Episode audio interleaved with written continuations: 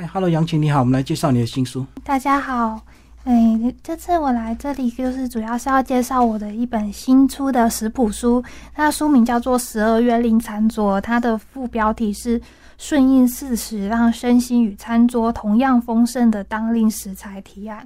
嗯，那在这本书里面呢，我分成十二个月，然后十二个月。每个月就是我会选出一些特选的食材，是在这个月份里面，就是台湾地区就是呃特别物美价廉，就是盛产的食材。嗯，就当季的食材。但是一开始先把你个人背景介绍一下吧。其实我没有什么特殊的背景，我就是一般的家庭主妇。然后呃，我就是很喜欢做菜，然后做菜就是做一些觉得比较满意的，我就会。抛在 Facebook 的粉丝团啊，然后 IG，然后部落格上面，嗯，对，然后嗯，久了之后，我就是想说，看能不能就是洽谈一下出版一本食谱书。那后来就是有洽谈成功，然后我就一直出下去。那现在的话，就是目前合作比较久的是践行文化出版社，然后我已经在这边出了三本书。所以你做菜有没有家庭背景的因素啊？就是因为妈妈很会煮。呃，完全没有，就是因为我是单亲家庭，我小时候很小的时候，就是我妈妈就去世了，然后所以我是爸爸带大的，嗯，然后因为。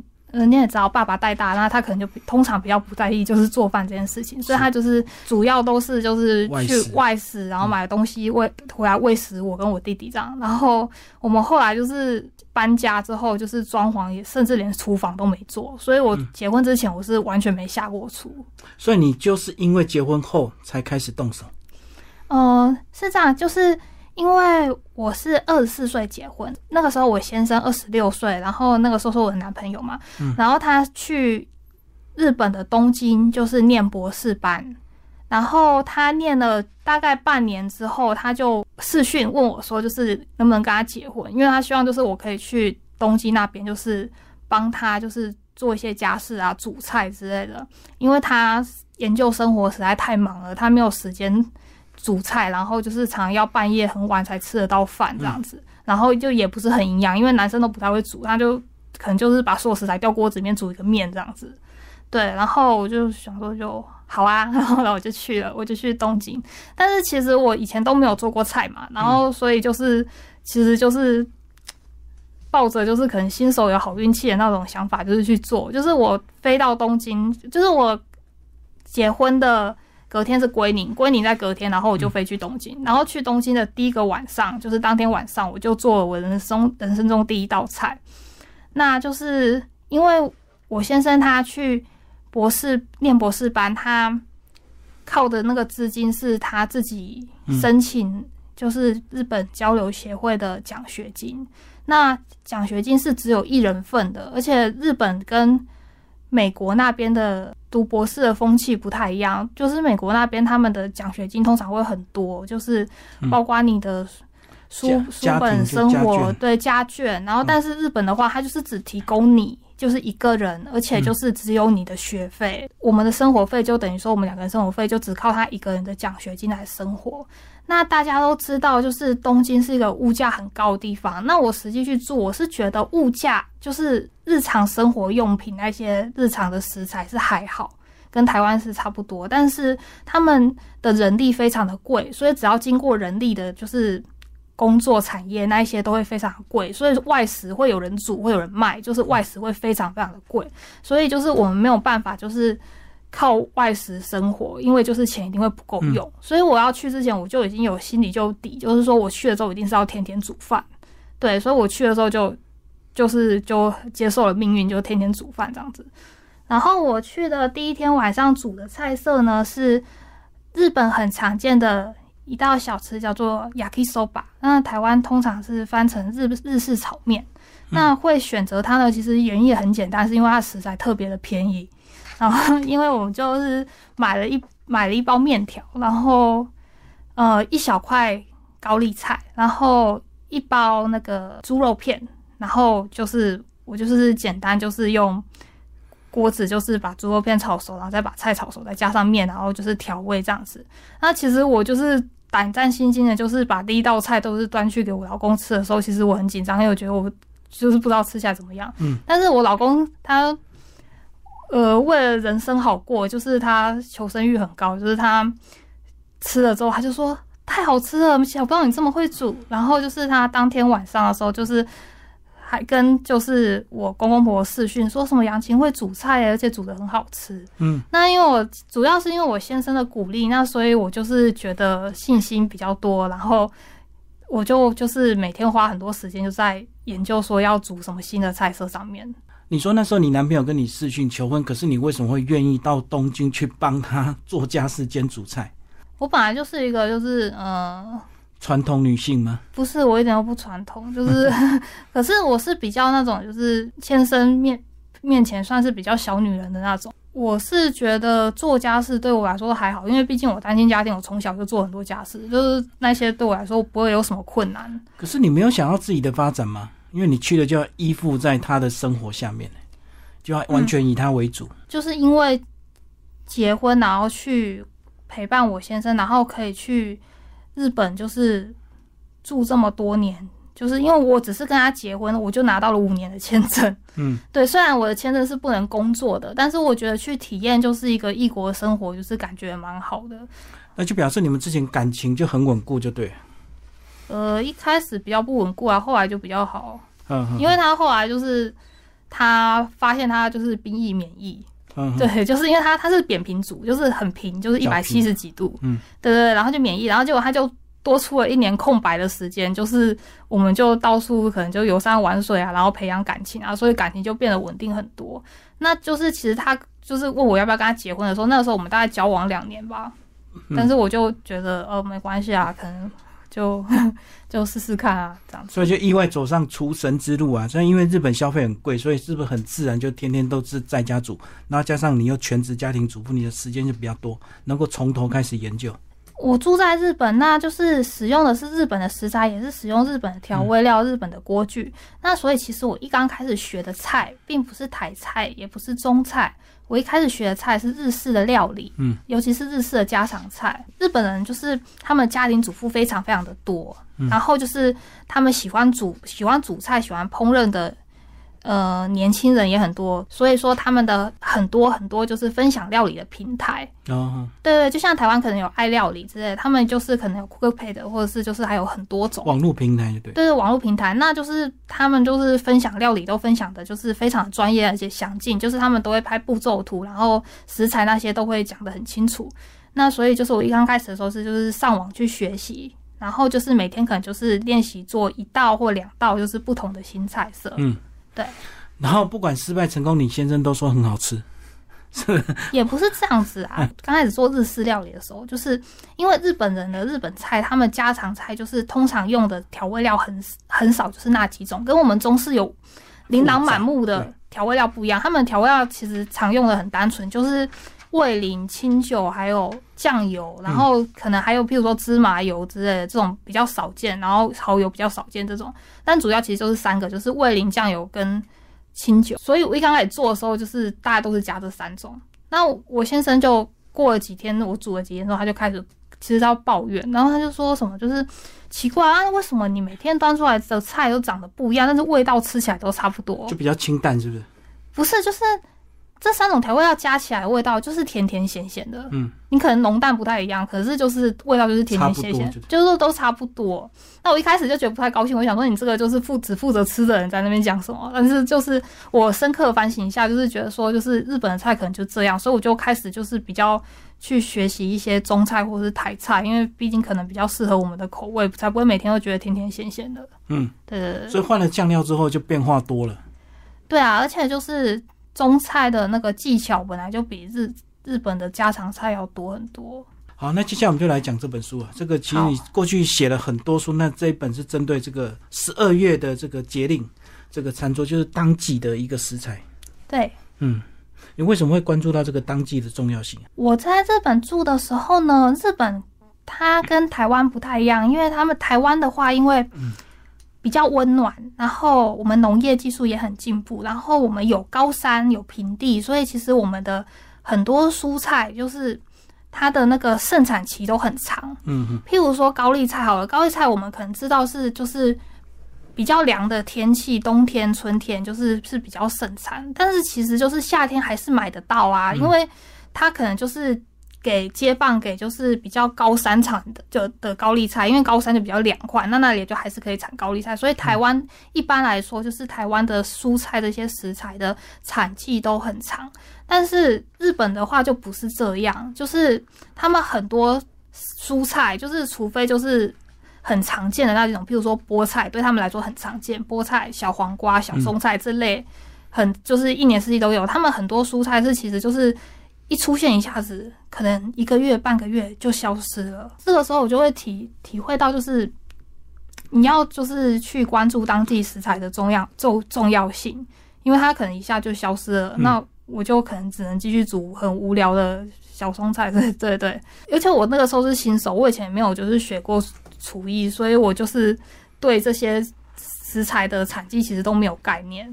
然后我回台湾之后，就是台湾，因为我刚刚说的这些原因，虽然就是比较不容易错过我想煮的食材，可是还是它每个食材都有它比较物美价廉的时候，特别物美价廉的时候。所以我觉得就是可以分享给大家，就是我我整理出就是。才有参考资料出，就是各个月份它盛产特别好吃的、特别便宜的食材是很重要的事情。所以你意思就是台湾的这个四季比较没有那么明显，所以有时候我们的产期可以拉很长，就对。对，而且因为我们地形就是比较有变化，嗯，对，然后所以天气冷的，就是在高山种也可以，对，嗯，而且我们其实我们算是农业很技技术很进步的国家，会有很多改良了，嗯，对对对。但是当季当令还是有个好处啦，就除了好吃之外，另外也是价钱特别的便宜，对不对？对啊。好，那接下来我们就来挑一些菜，跟我们稍微介绍一下吧。挑一道就是台式酸辣汤。会挑这道菜，主要是它是我部落格经营这么多年以来，就是人气最高的一道菜。我刚好收录在这本书里面。可是台式的酸辣汤，嗯，就是。我这个酸辣汤主要口味是仿效台湾水饺店、锅贴店汤同时会卖的那种酸辣汤，就是譬如说八方云集会卖的那一种。嗯，因为酸辣汤在各个地方都有不同的做法，尤其是日式可能有日式的做法，然后中国地区的话，可能就是从北方到南方各个地方的酸辣汤它都有不同的特色。所以我这也酸汤酸辣汤，我把它叫做台式酸辣汤，是水饺店附的那种。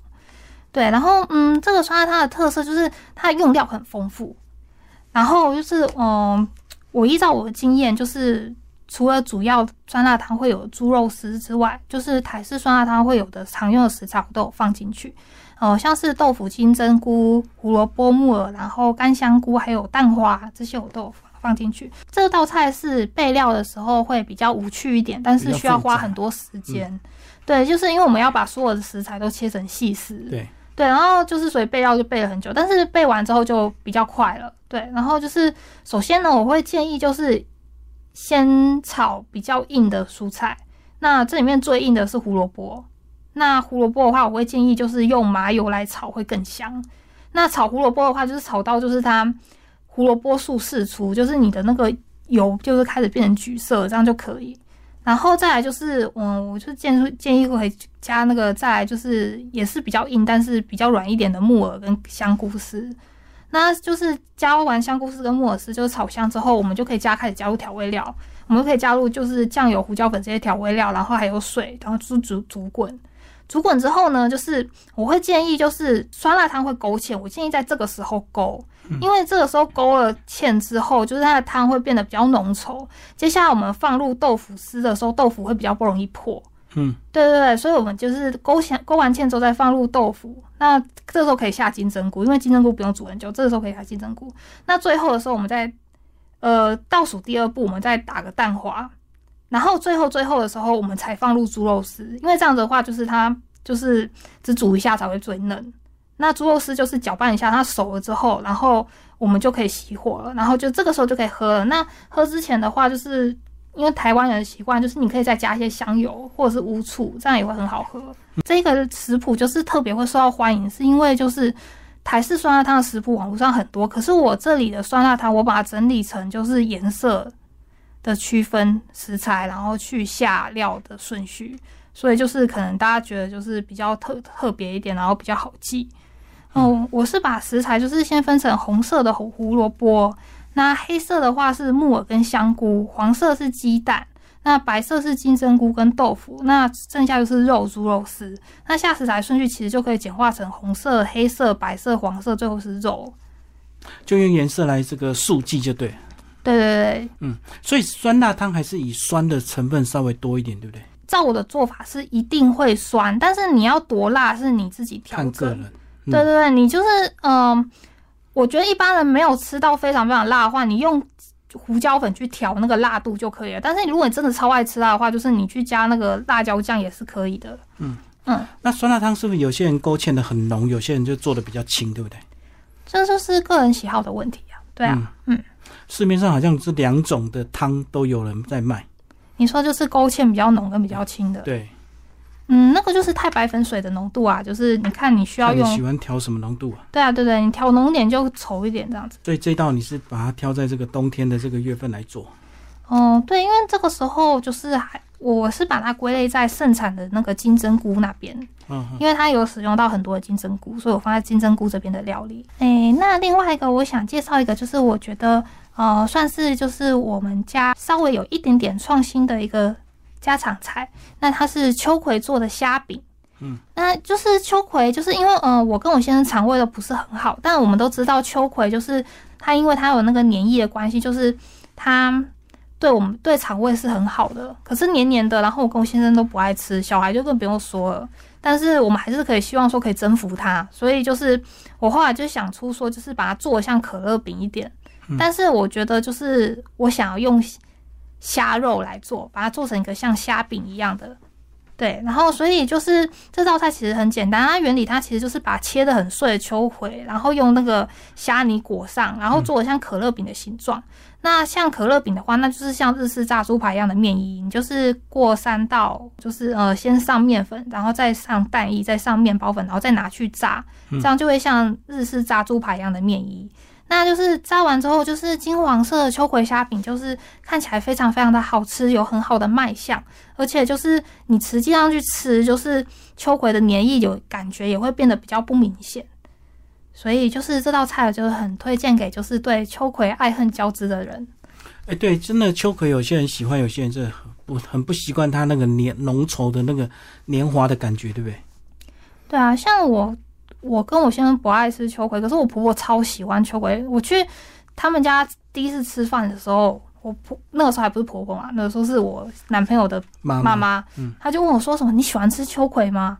然后我就说呃，就没有很喜欢。她说哈，她就说因为就全家都只有我喜欢吃秋葵。我想说如果你也喜欢吃的话，我以后就有理由可以煮。很不幸，我也没有很喜欢秋葵，可是我很推荐大家秋葵虾饼。可是秋葵很多人都吃凉拌，对不对？嗯，对，嗯，日式也是比较尝试凉拌。那既然讲了，顺便把隔壁的金沙秋葵讲一下。金沙好像也是个料理的方式，对不对？哦，对啊，金沙可以这种料理方式可以料理很多东西。从比较常听到的就是金沙，就是咸蛋炒苦瓜，对，金嗯对然后金沙茭白笋，你有可能去就是三产店也会吃到金沙茭白笋。嗯，对啊，那金沙到底是什么？金沙其实它就是咸蛋黄。炒咸蛋黄就对。对，就是嗯，可是因为咸蛋就是你炒咸蛋黄之后还会剩蛋白嘛，所以我们通常蛋白也会切碎，然后再把它炒进去，这样不会不会浪费。嗯，对对对。那金沙它的做法其实它都是大同小异，它就是把咸蛋黄跟咸蛋白个别的切碎，然后你咸蛋黄你先用油去炒到它起油泡。然后这个时候你就会加入你的食材，像我在金沙秋葵里面用的就是秋葵嘛，我就是加入秋葵，然后炒到把它裹上一层咸蛋黄，就是金沙的感觉。嗯然后最后你再放一些就是配料，譬如说就主要是咸蛋白的切碎，然后再加一点点，只要一点点的那个盐，因为咸蛋白就是咸的。对然后再加一点酒，就是可以建议可以去蛋腥，这样有的人会觉得蛋很腥，那再加一些胡椒粉，那就是炒炒一炒之后，就是金沙的料理就完成了。哦，所以金沙就是咸蛋黄的蛋黄颜色，叫金沙。对对对，就是它的美名这样子。因为木须其实跟金沙一样，它也是一种嗯，料理的方式。嗯对对对，就是像我们会比较常听过的话，是北方面食馆的木须炒面跟木须炒饼。呃，或者是有一些可能就比较简单，可能就木须炒蛋这样子。但是在念大学的时候，我们大学附近就是有一间就是北方菜，然后就是我很喜欢去吃，然后我很喜欢点那里的木须炒面或木须炒饼。但是我那个时候就是我不会煮菜，我一直以为木须是。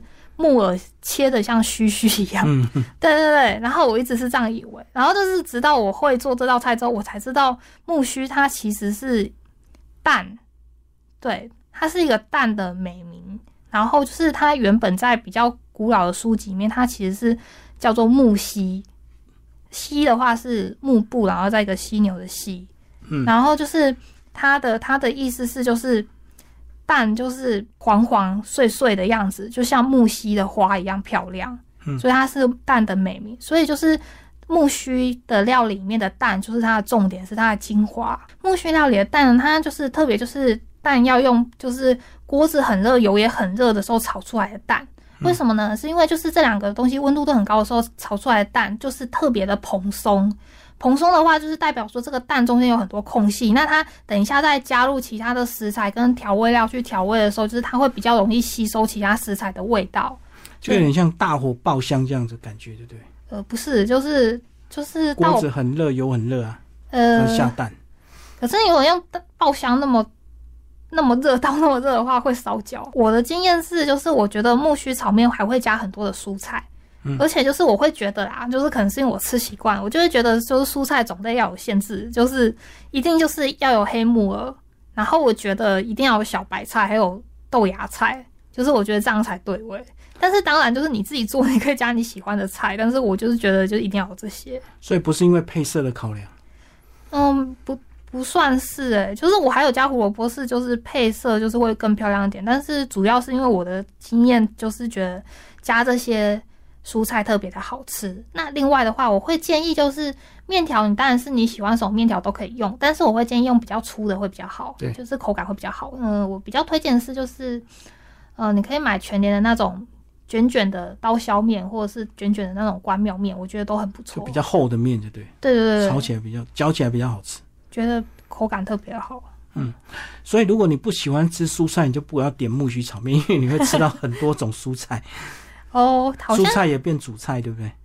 嗯，我我是觉得有的时候我因为我很喜欢点这道菜，然后有一些北方菜馆我有点过木须炒面，也是有就是青菜使用的很少的。但是我我刚刚又是有说这道菜主要的角色是蛋，所以就是你也不能说什么哦。对，所以理论上蛋多就好，青菜不一定要多。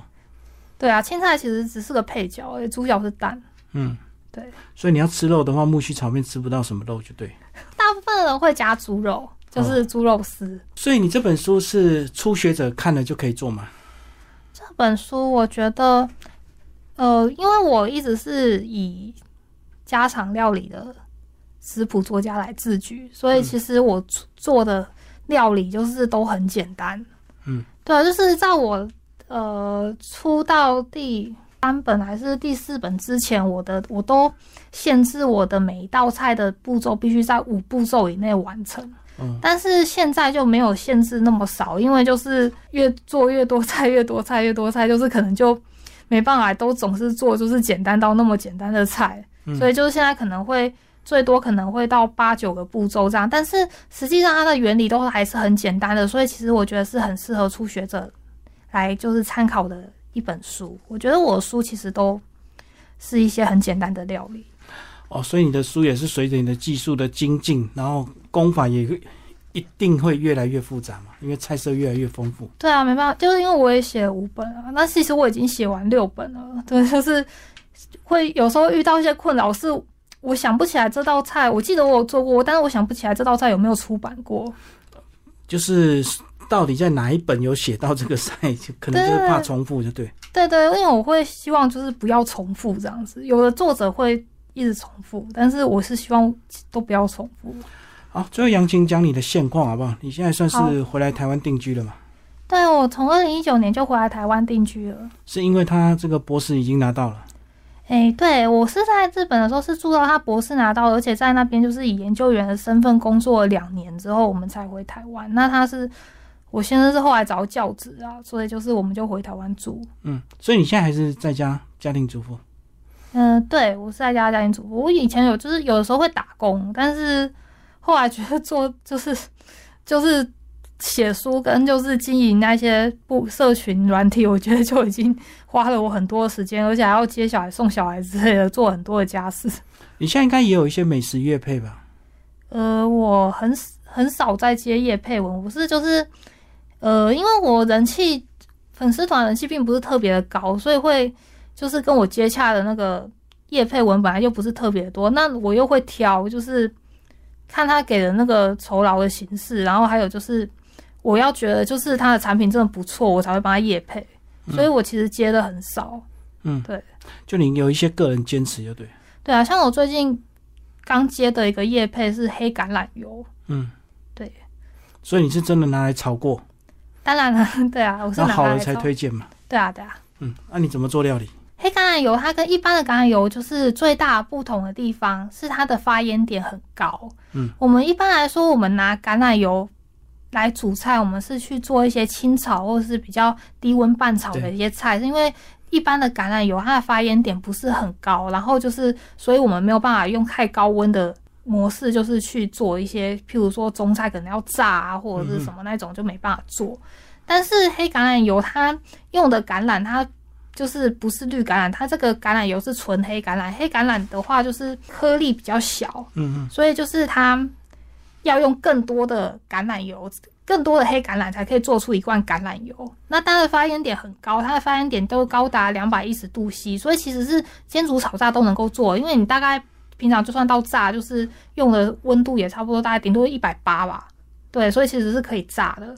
对，然后所以呃，我在介绍黑橄榄油的时候，因为我接的是长期的合作案，那我这个月写的是我用呃，我是做了塔塔酱香酥鲑鱼。嗯，对，那就是塔塔酱的话，我用的做法很简单，是日式的塔塔酱。日式塔塔酱其实你就是把切水煮蛋切碎，然后加上美奶汁，然后再加上一点点的醋或者是糖，然后这样子，然后去调味，然后就是很简单版的塔塔酱。